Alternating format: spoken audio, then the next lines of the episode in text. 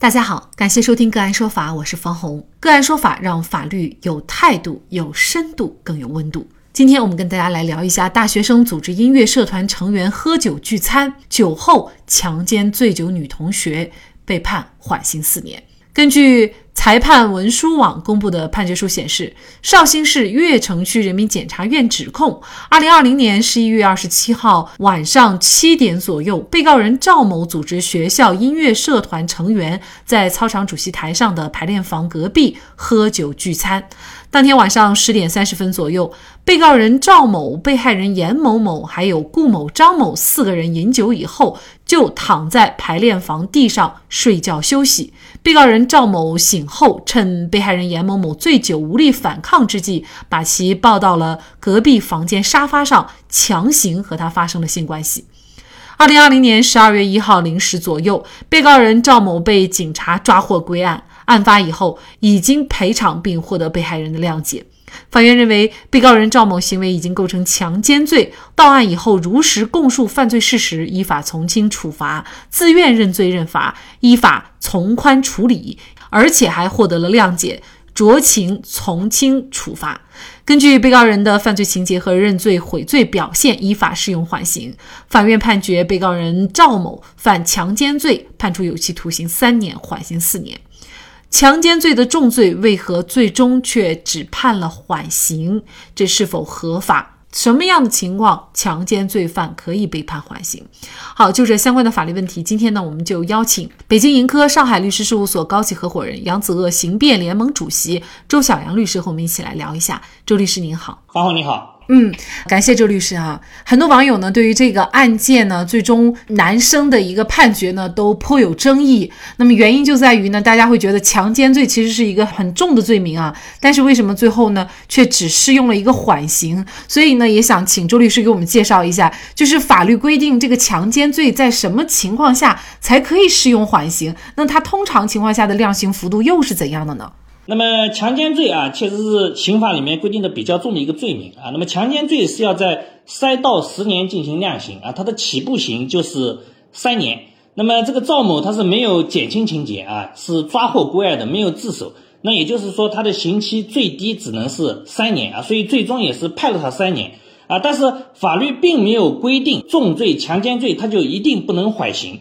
缓刑的话，刑法规定只要是被判处。拘役三年以下有期徒刑的犯罪分子，如果符合犯罪情节较轻、有悔罪表现、没有再犯危险啊，有相应的帮教条件的话，可以啊适用缓刑。那么这个赵某他不是累犯啊，也不是犯罪集团的首要分子，他是符合缓刑的相应的条件的。那么尤其是啊，在他的这个情节里面啊，非常重要的啊，就是取得了被害人的谅解啊，他做出了一定的赔偿。那么，对于这种有被害人的案件啊，尤其是像故意伤害、强奸这种会对被害人的身心啊、身体造成很大伤害的这类案件，获得被害人的谅解是非常重要的适用缓刑的一个条件。那么，他是同学之间聚会的时候发生的一个强奸，对强奸来说啊，就这样的情节啊，说不上是有多严重，那么又获得了被害人的谅解啊，所以最终法院适用缓刑。那么，我们认为是符合法律规定的。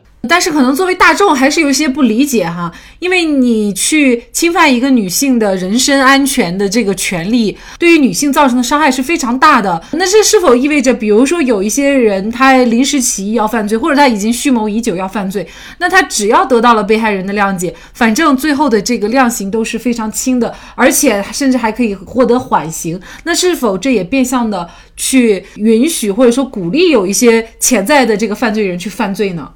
那首先，那个适用缓刑，并不是说没有对他进行这个定罪，他还是犯了强奸罪，而且判处了三年有期徒刑。呃，虽然适用了缓刑，他这个犯罪记录啊是永远存在的啊，所以对于一个大学生来说，对于他的前途啊，对于他以后的这个仕途啊，呃，工作都会造成很大的影响，所以惩罚是有的。当然了。对于这个强奸罪这样一个罪名，因为它很容易被污名化啊。当然，强奸罪确实是非常严重，大家一般来说就会说这个是个强奸犯啊，不管是情节轻还是重，套上强奸犯这个罪名，那么这个人啊人设就完全崩塌，那么公众就会觉得对强奸犯怎么可以适用缓刑呢？会有这样的一个争议。但是呢，这个刑法它没有专门针对强奸罪，它一定是。这个不能适用缓刑啊，所以有相应的这个争议是可以理解啊，确实这个也是重罪啊，但是目前来看，他被适用缓刑，确实没有违反法律的规定。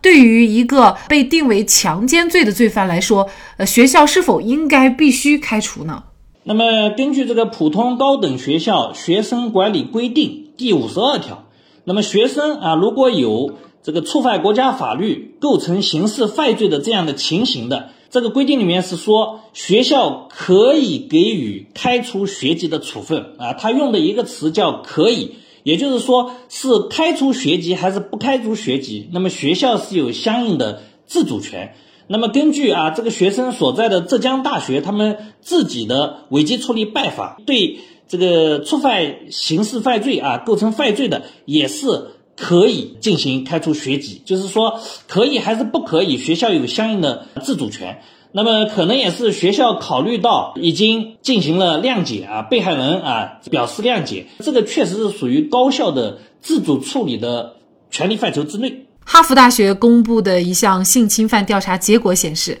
哈佛大学高年级学生当中有百分之二十九点二的人称，他们曾经遭遇过非自愿性性交和性接触，这也比参加调查的二十七所学校的平均值百分之二十七点二还要高，并且呢，大多数的强奸案都发生在女生醉酒之后。所以，作为女生，尽量拒绝饮酒，才能够做到更好的保护自己。好，在这里再一次感谢北京盈科上海律师事务所高级合伙人杨子鄂、刑辩联盟主席周小阳律师。那更多的案件解读以及呢我们的线上视频讲法内容呢，欢迎大家关注我们个案说法的微信公众号。另外，您有一些法律问题需要咨询，都欢迎您添加幺五九七四八二七四六七这部手机号的微信号向我们进行咨询，我们会将您的问题转给我们专业资深的律师进行解答。好，感谢您的收听，我们下期节目再见。